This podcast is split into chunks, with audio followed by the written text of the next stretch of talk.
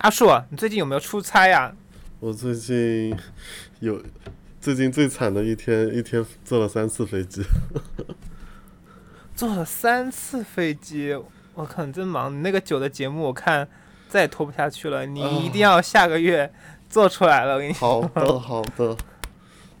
好多人找我许愿了，你知道吗？天哪，最近真的是够呛，真的够呛。工作跟什么感情双重打击之下，整个人精力憔悴。是不是在你几个女朋友之间摇摆？这都被你知道了。好，你你的事还不知道吗？我我先跟你说一下，我最近，嗯，我我最近就这样的，就是我们上次不是讨论了过一个，就是人生回顾的理论嘛？对，对吧？就是上次我们讨论是人生回顾，就跑马灯嘛。嗯。后来我就尝试了自己。做了一下自己的那种记忆整理嘛，相当于把自己的前半生回忆了一下。嗯，我突然发现了一件事情，就是我我突然想到，我们之前不是那个小乘佛学那一集的时候讲到过一个理论，就是说其实你的脑子里有好多好多个人格，是吗？嗯，然后有这么多人格嘛，那相当于就是其实脑子有很多灵魂，就相当于。就像你看那个人格分裂的人，他可能本来不会说英语，因为另外一个人格就会说一口标准的英语嘛。可能另外一个人画画又非常好，是吗？对。我在想这到底意味着什么？后来我就想，哦，我发现其实我们每个人记忆里面，他都会有很多彼此矛盾的一些素材。就比如说，然后我就想，就比如说，可能你你有一些，比如说你有一些证据证明你很会画画，对吧？嗯。然后。又有些证据可能证明，哎呀，你好像没什么天赋。其实你都能找到记忆的那个点的，你只要仔细去想。哎，就是然后我觉得矛盾的地方。对对对，然后其实就表示你的那个每一个头脑里的大脑，它是轮流运作的，你知道吗？然后也不是轮流运作，就是有种主导权的概念，就是他有个主导人格，导致你不会觉得他们其他都存在，但其实他们有的时候是会交替出现的，只是你把它统合成。一个完整的自我这么一个观念嘛，然后我就想，其实我们每个人是不是，比如说你你想成为画家都是可以的，你就每天去脑子里去找到你那个过去记忆中关于证明你是画家的那些证据。然后你就每天给自己暗示，你知道吗？说啊，其实我是画家，你看，哎，自己什么什么，我一辈子。然后你要找个主题，你要有个起承转合，好像讲把这故事越讲越圆，就好像真的没法辩驳，你肯定是个画家了。我觉得你那个时候就能成为画家。那会不会就是有种那种真的佛学里面有种顿悟的感觉？你可能长时间做这么一件事儿，然后突然就开窍了，可能就是你找到你灵魂里擅长这个或者那个的那一部分了。对，我觉得就是这样，就是就是说白了，佛学它有概念，就是人是其实是最大的自由，就是最大自由意思就是说，其实你可以选择成为任何人，就是因为你你的你的记忆的素材其实已经足够的丰富，支撑你能成为任何人，你懂吗？嗯，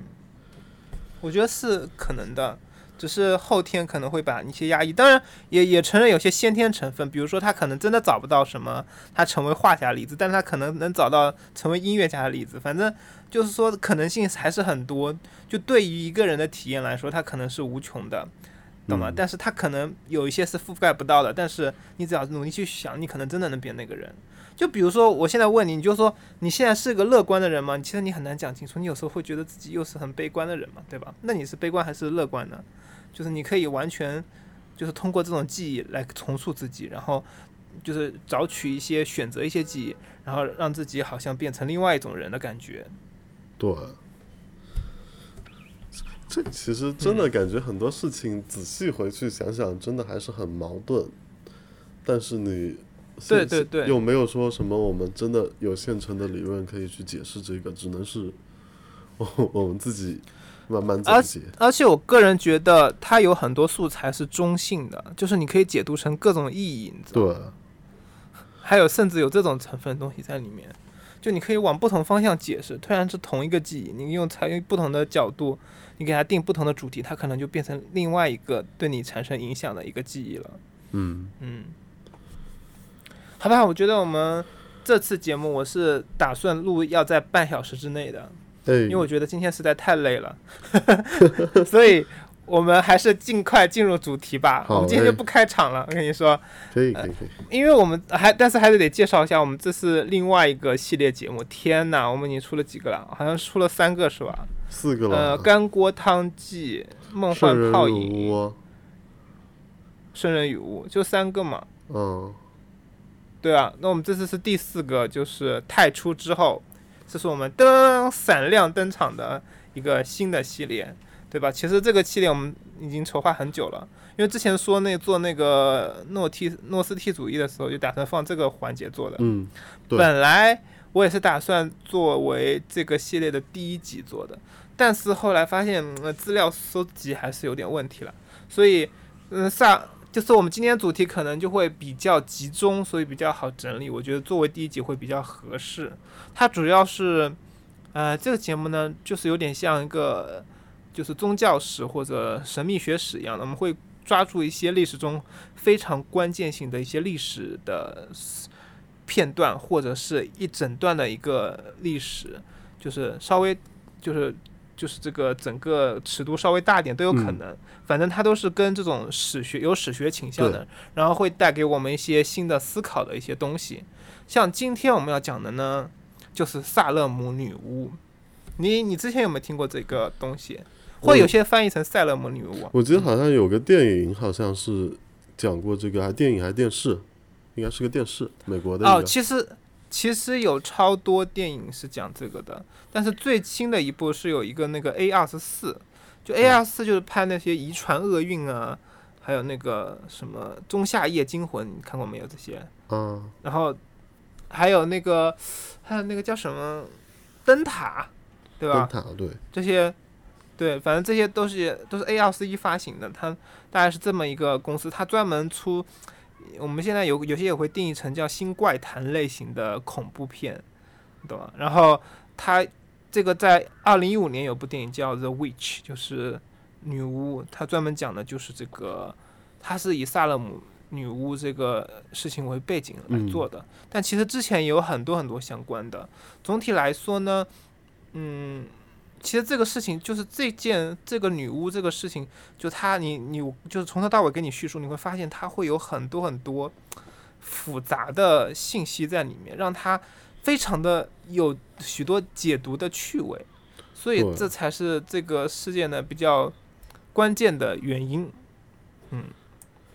然后我们就可以稍微介绍一下吧。其实，嗯，萨勒姆呢，就是其实是他是在那个新英格兰镇的一个地方，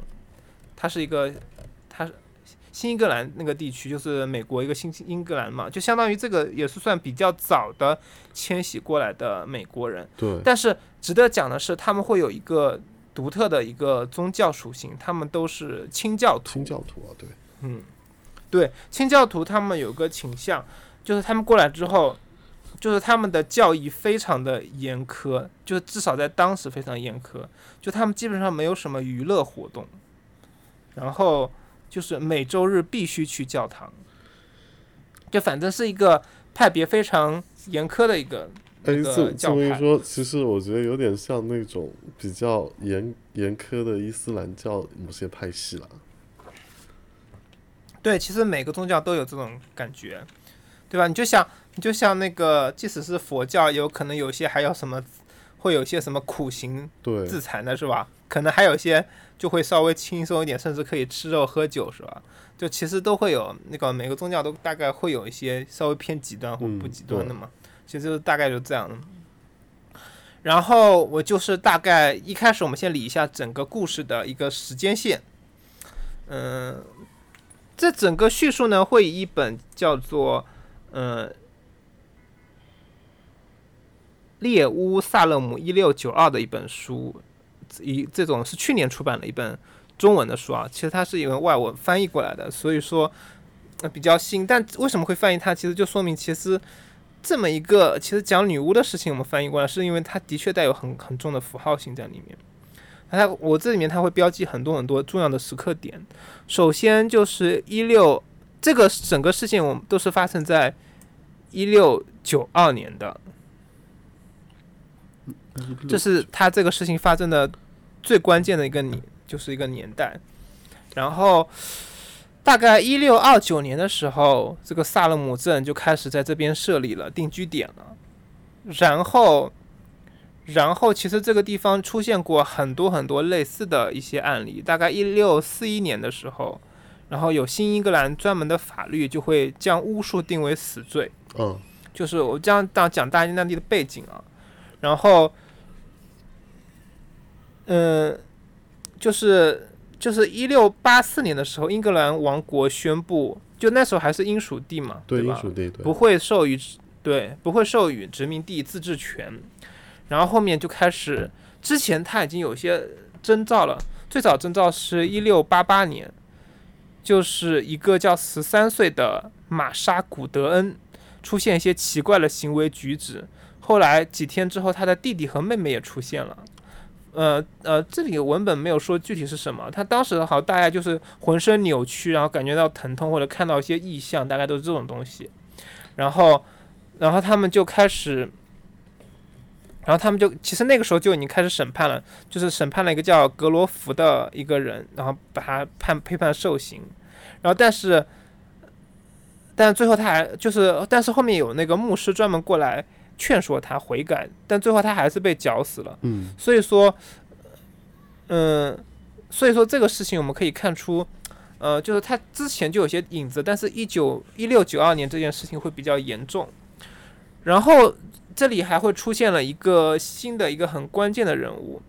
就是一六八九年十一月，一个叫萨缪尔帕里斯的人。他被任命为这个萨勒姆这个小镇的一个牧师，这个人物后面会出现很多很多次，所以需要这边指认一下。而且有些人认为他可能带过来了之后所说的一种解读的一个，就是一种致幻剂的东西。所以说我们这个点还是要把它强调一下。然后，然后他是那个。其实他在那个波士顿的时候就读过一些关于这种巫术方面的书，叫一叫《难忘的天意》，关于巫术和附身，就相当于他已经受过这方面的教育了，你知道吗？嗯，巫术教育。但是他是个牧师，嗯。然后一六九一年呢，他们好像这个叫帕里斯的人，就十一十月底的时候，帕里斯的人，呃，就他好像跟他的村民人。有一些冲突嘛，他们就要把他赶出村，然后不给开开工资，呃，这个也是一个很关键的事件。然后到一六九二年一月二十日的时候，就开始出现一些奇怪的事了。就最早的发病的人是，就是一个十一岁的阿比盖斯威廉姆斯和一个九岁的伊丽莎白帕里斯都出现了四年前古德尔家中孩子同样的症状。然后之后呢，有个叫安小安帕特南和其他女孩也出现了。然后，然后开始呢，就然后开始就是大家会产生怀疑的嘛。最最最早怀疑的是二月中旬的时候，有一个叫威廉格里格斯的人，他说这些东西也许和巫术有关系。然后在九二年的二月二十五日的时候，然后他们有一个邻居叫西布里，嗯，然后他们就要求，呃，这是一个很关键的人物，就是就另外一个人物就是。他们当时会俘虏一些就是奴隶嘛，这里一个叫提提提图巴的人，还有另外一个男性的奴隶。这个之后会讲到他们两个人在此之前有传闻是给这两个最初发病的小孩讲一些关于伏都教的故事的，你懂吗？伏都教的故事，对，就是那时候伏都教的故事。所以，哎，这个牵扯很复杂。就是所以你讲这边有个印第安奴隶。两个人会给他们讲了一个故事，这从这开始，他们之后才开始发病的，而且他们之前甚至会用一些类似巫术的东西，有说就是说他们会在水晶里面看那个自己未来的妻子，因为他们都是一群女女孩嘛，懂的。哎，会不会啊？不是老公，对，这种就是说配配合什么类似致幻剂啊或者东西，然后加上语言引导，然后对这这几个人做了洗脑啊或者什么东西之类的。导致最后就行为有点异常。嗯，这个解读非常非常的复杂，但是我们先抛开不谈。你这个是一个比较综合性的原因嘛，对吧？嗯。后来，就是当时呢，就是让这个女孩，就是就这个奴隶嘛，就是提图巴，就是专门烤一个巫师蛋糕喂狗，因为他们当时认为，就是如果狗吃了这个含有尿液的蛋糕，就相当于会把这个巫术移到狗身上。嗯他们当时有这么一个传说的，相当于这是一个巫术嘛，但是最后发现没什么用嘛。然后，然后开始从一九一六九二年二月下旬开始，就开始各种的奇怪的事情了，就是大家就开始互相指认了。然后就是第一开始指认那个叫提图巴的，他认为就是造成这些小孩的原因。然后，然后这些小孩还还控告了一些其他人。然后二月二十九号的时候就宣布对这些人进行逮捕了。然后三月一号大概就是，呃，反正这个事情就越闹越大，越闹越大，大概就是互相指认。然后大家甚至最后嘛，就最后都开始，呃，就是里面那个刚跟你说的一个叫小安帕特南的人，他嗯指认的超多的人，他就觉得这个人也不行，那个人也不行。但他后面你会发现，他后来他发现大家指认，后来互相指认的人都都是些很奇怪的，比如说他这个人本身性格就不好，然后他就好像这个这个小女孩就指认他是那个女巫，你懂吗？然后还有甚至比如说有一个叫纳斯加的一个人，他跟这个他跟这个小帕特南小安帕特南其实是有矛盾的，然后他也就指认这群 就是个纳斯家的一个一个一个老奶奶，七十一岁的说她是女巫，大概就是这样互相互相指认，就是说这个小就有点带陷害的感觉，你懂吗？就是一开始可能他是真的是说，呃，而且主要这些人的年龄也很奇怪，就是大概是十，就是还未发育，就那个发育那个中介点的一些小孩，所以说让这个事情非常非常的扑朔迷离，然后扑朔迷离，然后后面甚至有些就相当于一种报复和揭发的感觉嘛。你这个让我想到了一些不好的东西。对对对，这我们后来后面要讲，它跟一个东西有关，然后反正就是后面卷入的东西越来越多，越来越多，然后呃就是大家甚至为了报复嘛，就是有个人甚至指指认说啊，有个男人骚扰过他，他就是使用巫术的，还有一个人说啊，有一个好斗的农民他也是巫术，反正就是大家就看上去像坏的都把说是那个巫师嘛，然后抓的人越来越多，越来越多，后来他们就开始进行审判了，审判的时候也很夸张，他们会用一些。就说我看到一个很，就是看不到的一个幽灵什么，他或者说我看到一个灵体，它本身就是长得是什么什么的样子，然后他们那个法官就基于这个罪进行审判嘛，然后，然后这个事情，然后这个事情反正后面的后面有这种症状的女孩就越来越多，越来越多，而有些也有些小男孩，但主要都是女孩，然后都是一些比较就是那个，反正就是。经济环境也不是很好的人，反正越来越多，越来越多。然后有些人判被判刑，然后还绞死了。但这个事情还是越闹越大，大概到，嗯、大概到那个一九六二年，嗯，九月、十月的时候，然后开始了，大他们就觉得这个事情有点不对了。就相当于你用个幽，就是所叫幽灵证据嘛，就幽灵证据意思就是说用一些，比如说别别人看不到，只有他能看到的东西来指认别人是巫师嘛，嗯，就，是那个总督认为这个是不能采纳的，因为你懂吗？比如说我恨你，我就可以这么说嘛，对吧？我就装作是，我就装作自己已经 那个了，然后我就说你是巫师嘛，这个就没有理由了嘛，对不对？然后。从这开始呢，就开始一连串的，就是就是禁止使用这个幽灵证据，然后开始慢慢的赦免这件事情，然后直到一九一六九三年，渐渐的被，呃然后被释，就是大概这些人都被赦免了，甚至那个叫提图巴的人，就那个印第安的那个嗯人也被释放了，而且而且这个提图巴这个事情，我们可以单独讲一下，他还有一些别的事情，就是说他。就是说，嗯，就是说他自己也承认自己有罪，你知道吗？但是你就你就很奇怪，他好像是，就是你他在审判中处在一种劣势状态，他可能不这么承认自己可能会被被看更重的罪嘛，或者是别的原因，反正你通过那个当时的文件呢也看不太出来，但你感觉到他好像他好像真的有点相信自己就是导致这一切的原因，你知道吗？然后。大概到就是一六九三年的五月开始，这些人，这这些事情大概就成立了嘛。这些事情大概真的就慢慢的被缓解，大概就一年嘛。那大概这其中是，呃，涉及到了什么？涉及到了一百多个人，好像死了大概五十多个吧，十多个还五十多，啊，忘了，有点忘了数据，反正就死了蛮多人的。然后后来就是，后来就是就是那个，就是大家就就是首先就是大家就一直想争取那些就是被处死啊，或者说是就是被污名的那些人的名誉嘛，懂吗？但这件事情其实是到一七一一年的时候才第一次有了，就是知就是。有了那个立法赔偿，反正他们为这件事情做了很这件事情其实做了很多很持续的努力嘛。然后到一一九五七年的时候，整个马赛诸塞州就是那个新英格兰那个地区那个州还才开始正式道歉了。然后一九九二年的时候，大概这个正好是一百年三百年嘛，然后他们就专门成立了一个巫术纪念馆。然后整件事情大概就这样的，然后。他们以此就是这个，其实他这个故事中有非常非常多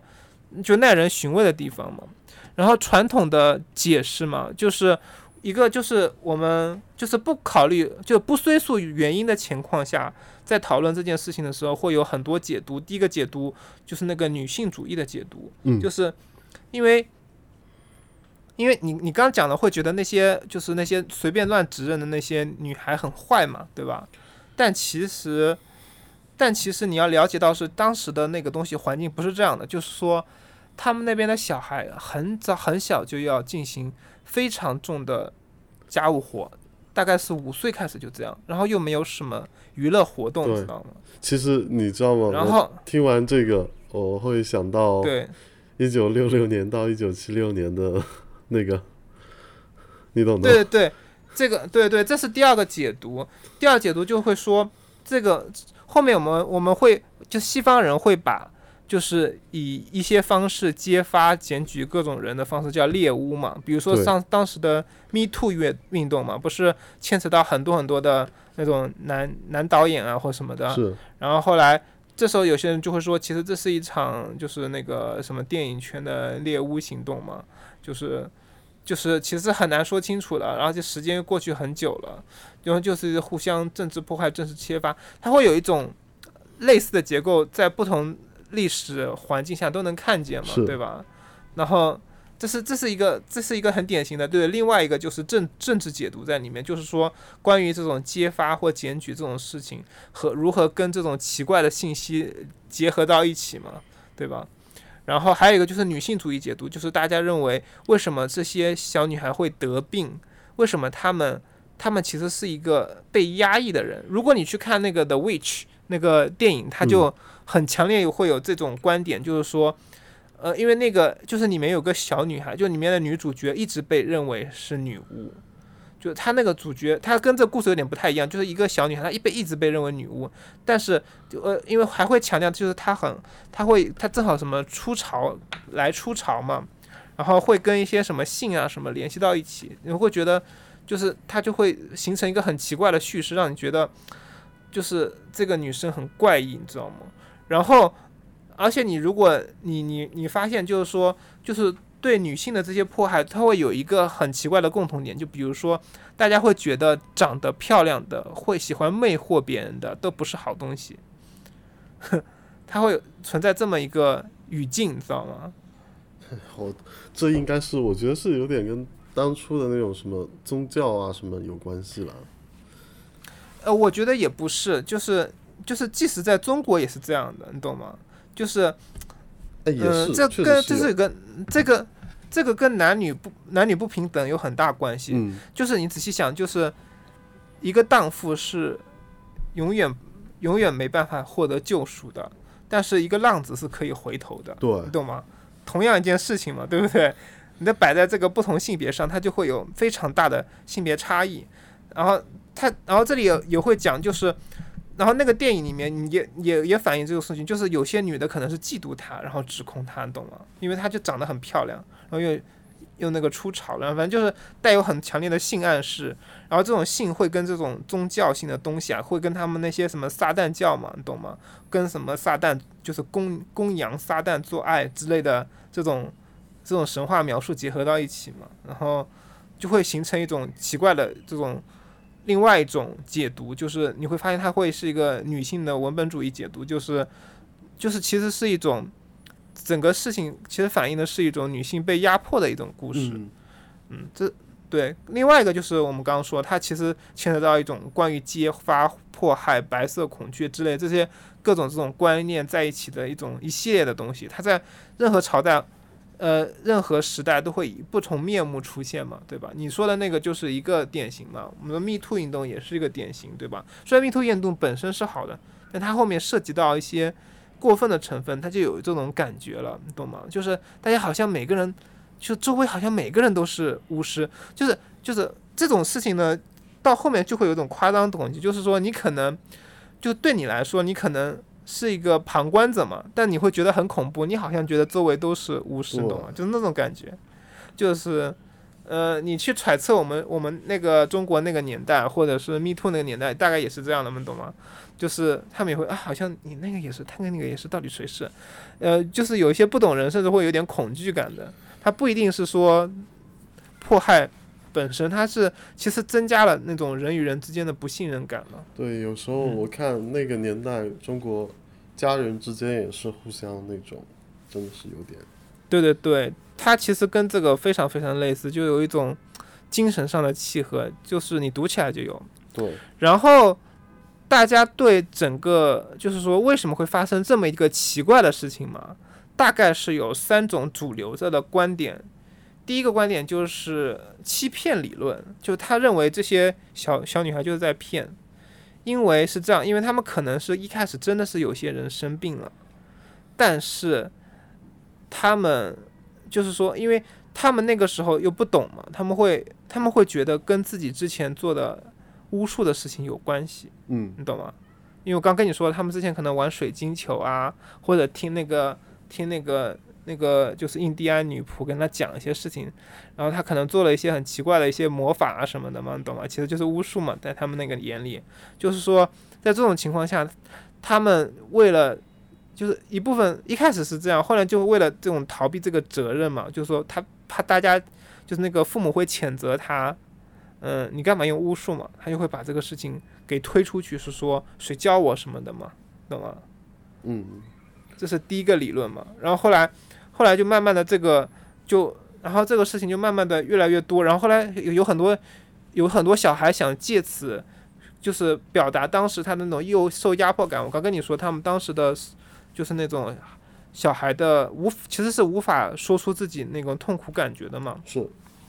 就是因为他们从小要做家务，然后又没有什么娱乐生活。对吧？你也不可能跳啊跳，可能就快乐了，但也不可能。然后每天可能就是做做一些劳作，对他们来说可能压力也很大。这正好是一个抒发口。反正这些综合的原因导致了他们做这些事情，这是一个理论嘛？但这个理论是有一个破绽的，就是就是就就现在的文字资料上讲说，当时看到他们表现出来的症状是极为严重的，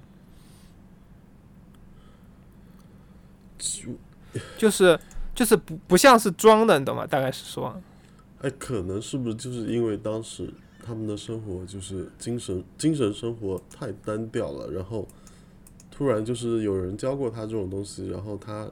又有后面又有出现那种类似恐慌的，给他们一个恐慌的思想之后，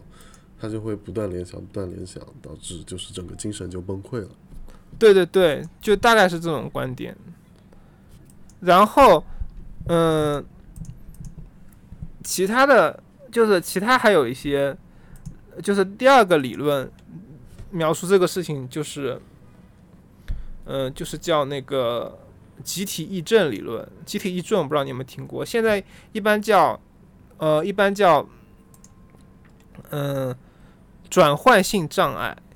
就是就是相当于，就比如说，就会经常会有人就会有病例嘛，就是说。就大家好像就有一种情绪会突然传染开去嘛？你你听过这种案例吗？我我可以给你读一个案例，就是就是这种集疫症集体爆发的一个案例，就是二零零二年阴历十月初一的晚上，某中专学校二年级几名女生上街，见路边有人给已故的人烧纸，回宿舍后给同宿舍的其他同学讲。然后有些同学称阴历十一月一日初一是鬼节，所以鬼要聚在一起过节。有的女有些同学就开始讲鬼故事，大家感到非常恐惧。有一图同学称对面楼上曾死过一个女生，然后这种气氛更加惶恐不安。第二天早上，有一个同学声称头痛、恶心、乏力、无力、站立不稳、四肢阵发性颤抖、恐惧害怕，称自己看到了鬼，被鬼缠住了，随即出现意识障碍、呼吸呼之不应。几分钟后，另外两名同学也出现类似症状，随后又有四名同学相继发病，均称有鬼。体格和化验结果未见异常，就是最后考虑成就是癔症集体发作。然后留院观察，就是六例分别隔离，然后给予暗示性的药物治疗、心理治疗，然后几小时内就缓解了。次日之后基本上都治好了，再也没有出现过这种异常。也是你看类似心，就是那种心理原因反馈到一种身体，造成一个创伤之类的感觉，是嗯，对，但它不一定是有创伤，但是就是说有有表明，就是说如果你是压力很大，或者然后或者然后还有就是就是你那个基本上是十多岁的女生，然后还有容易受暗示的人，对这些人都会容易产生那个这种癔症表现。但是如果这种它会有群发性表现，我还看过一个病例，就是曾经有个学校。然后就是有个人说，好像就是他就是吃了蘑菇之类的东西嘛，就中午好像食堂有饭是做蘑菇还之类的东西嘛，他觉得自己肚子不舒服，然后他说完之后，所有的人都开始觉得不舒服了，你懂吗？后就都然后都集体感表现成腹泻呀、拉肚子啊、呕吐啊、晕眩啊之类的症状。后来查一下，大家都没有得病，懂吗？就是因为第一个人他觉得那个，然后这恐惧就就马上传播开了，大家就觉得刚刚中午吃那个东西的确有问题。就大概是这种感觉，你懂吗？这个是这个是比较好解释的一个方案，但是，嗯、它也存在一些嗯、难解释的地方嘛。主要是因为，嗯、它有很多症状跟那个癔症的那种症状没法解释。就比如说，呃，就它有些它有些表演性的成分在里面，就是说有人有人看到，就是比如说那个小孩嘛，就可能是呃看到了某个人之后，他的那个病会加重，嗯，你懂吗？就是当时的描述会有这种描述，然后然后还有就是这个年龄那个年龄也不太符合，就是说他们这个好像有点过小了，就是不太容易受暗示的那个一群小孩，就是跟真正癔症容易发那个小孩，其实又有一些又有一些呃比较差异性的地方嘛。大概反正就是也是会有一些存疑的地方，就是它跟急疫症爆发还是有区别的。嗯，这真的是，然后，但是这个疫症爆发，它有一些就是你支持它的点就是那些了。首先，他们呃基本上就是过得不是很美满，这种的嗯确容易，就是他情绪上有压抑，的确是容易，就是容易得这种障碍，然后就是容易发生在女性嘛。然后这些都你看，这也有有点类似嘛，所以这个解释其实也是也是也是说得通的。对，说得通。对，然后最后的解读就是麦角素中毒了，这个我们传说中的麦角酸要出现了。啊，那个是哎，麦角酸还是麦角碱？真真菌的一个什么那个东西啊？对，它就是 LSD 的原型。嗯，嗯，这个是第三个说法，而且是现在就是就是新时就是我们这个年代非常非常流行的一个说法。然后它有很多理由啊，嗯，它是它大概有那么些理由，就因为这些有个专门很多论文都是很非常强调那个麦角素的，基本上关于麦角素中毒和癔症解毒是大家公认是就是大家好像比较合理的理由嘛。然后一个是说，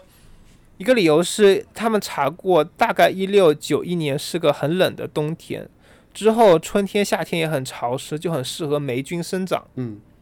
因为它那个麦角素是来自于一种黑麦，就是发霉的黑麦里面出现的。然后第二个理由是，当年应该收收成失败了，然后他们就肯定要被迫吃一些发霉的黑麦。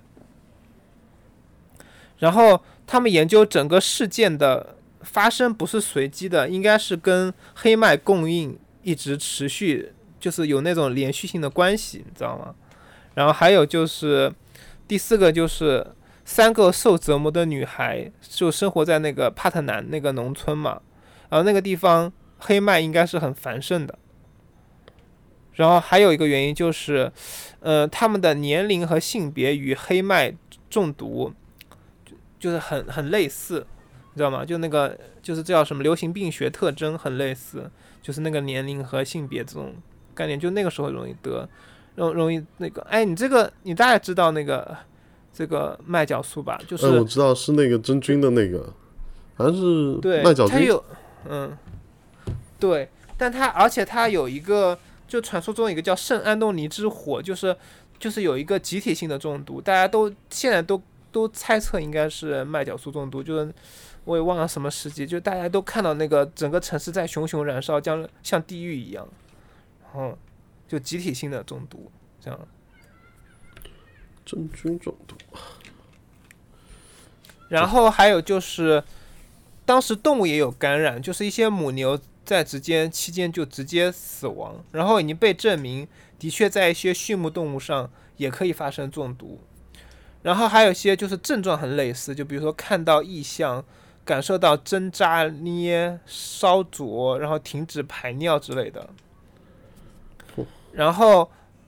最后的理由就是女巫审判在其他地方都已经减少了，就唯独在这个地方发生特别多，你懂吗？嗯，就很难解释。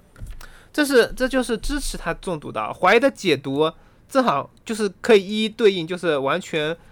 完全把刚刚理由反过来。然后有一个是说，嗯，他是说其实没有数据证明那个萨勒姆当年是个冷冻，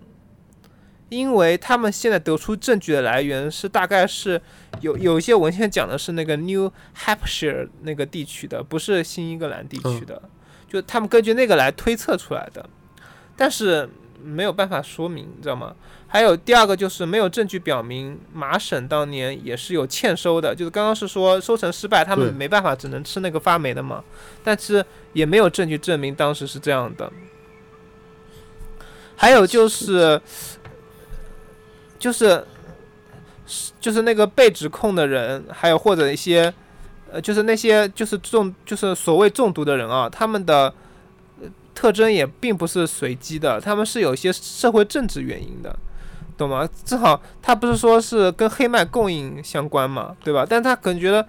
他们这这一派认为，其实跟他们那个社会政治地位有关系，跟那个黑麦供应是没有什么关系的。是然后。社会政治还有就地位怎么关系？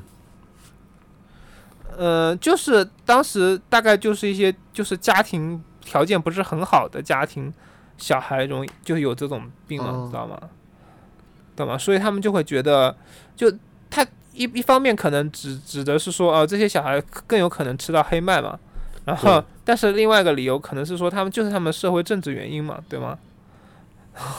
他们社会政治原因导致了他们心理状况什么其他原因造成的嘛，对吧？但是你就没办法解释是不是真正的黑麦原因造成的。还有就是他们就是这个年龄呢，其实是跟那个麦角素中毒的那个典型年龄呢要偏大，你知道吗？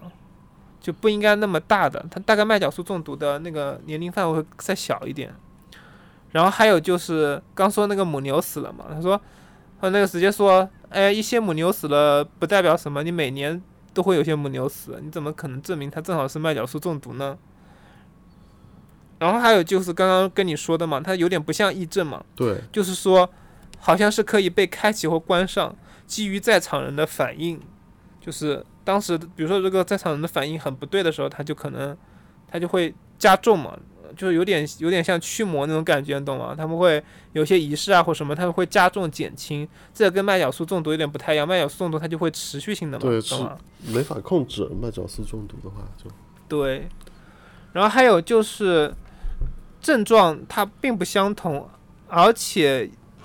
就是不并不完全符合那个麦角素中毒的例子，它只是讲了一些东西嘛，就比如说，嗯、就是而且麦角素中毒会有些脱水、虚弱的症状，在这里并没有出现，懂吗？然后最后就是说。女巫审判减少了，为什么解释在这里？为什么要在这里发生？然后就有就有数据显示，在一六三八年到一六九九年，有一百四十一个人因为巫术被指控。难道都是因为麦角素中毒吗？但是这没办法解释的事情，你懂吗？就是他们就相当于反驳这个理论，都认为就是那个社会心理因素会比较大一点。嗯，大概就是这样。你听完之后，你会觉得有什么想法呢？我觉得其实我并不会倾向于说麦角素中毒之类的，因为这个其实，因为但是我我其实大概有瞄瞄过一下那种类似的资料，关于那个那个 case 嘛，他们现在好像都是倾向于往麦角素去解释，但但是我其实个人可能是觉得，因为当时是一个精神，就是那些女孩子啦，而且你又有宗教影响，就是精神世界是一个极度匮乏的一个状态，就很容易被就很容易些受暗示。对对被一些东西洗脑、受暗示或者催眠之类的，然后在一些就有点，对嗯，就某些点突然就那个之后，相当于你更支持就是集体议政这个对解读对是吗？嗯，我个人还是我觉得麦角素中毒的概率挺高的，我个人觉得，但是我就是本人这么想的，因为其实我对集体议政这个说法非常的反感，我是因为嗯我是对这个说法反感导致的，就是因为很多人会基于他把所有的关于神秘一些神秘现象的东西，就懒得去真的去研究它，都把它照单全收说成集体议政，这很好说的，你知道吗？嗯，这也是就是说，但是很多事，但是很多事件，你仔细想想，它是有非常多理由的。你只要你你只要套上集体议政，什么事情、什么东西都可以解释成，你知道吗？就说啊，看到 UFO，他那群人都集体议政了，都出现同样的幻觉了，这是集体议政也可以套上的，跟你说。所以就很，你知道吗？所以说，我是基于这点，我是说，集体议政是一个最次的选择。当你真的是没有任何解答的时候，才会选择选择的一个答案。要我就会选择保持沉默，试图再找别的答案，但是我尽量不会选择集体议政这个解读方案。嗯，不过希望类似的事情不会再发生了，是吧？我我是真的，但是我我更倾向于真的是说，会受心理影响比较大了。嗯，这种多多少少会有一点心理因素，因为我就是说吧，即使是麦角素中毒，搞不好也没有所有人都麦角素中毒，有些人可能就是那个，你懂吗？对，就有人中毒之后，他成为了也也成为了一个诱因。对对对，就是说，但是你集体议政拿来做这个解释，就会让人觉得，我个人是觉得有点偷懒了，就是它本身有一些事情真的很难解释的，就是这样。哎呀，我发现我们这样一聊，可能聊了很久呢，都已经四十三分了。四十多分钟了，本来还想缩减在半小时之内完成的，那我们要不就可做个结语吧？嗯，在结语之前，我们先催一下你的那个节目什么时候完成？下一期就是九吧，下一期就是九吧。好，七月中旬前肯定做完，七月中旬前肯定做完，七月中旬，那我还要帮我，我还要帮你卡一集是吗？不用了吧，不用七月中旬吧？我觉得十号左右差不对十多了。号左右吧。嗯，行行行，那先这样吧，行，各位晚安。晚安，嗯拜拜。哎，我觉得说，我觉得说晚安好像不对啊，因为可能有些人还是午安什么的。呃，呃，各位再见是吧？对，各各位再见，好吃好喝。对对对，我们有缘再续，我真的感觉要有缘再续，因为我们这次隔了三周了，对。主，要是因为实在是事情有点杂，然后现在主要都是我一个人准备，你看。对，全在你呢，我也没办法，我我你让我就是有些资料就是很多，然后选题如果一变我就可能来不及了，就你可能能做到一半发现这个选题嗯不太行，嗯。好，就先这样吧，真的再见了，我觉得，嗯。好，拜。拜拜。嗯，好了，结束吧。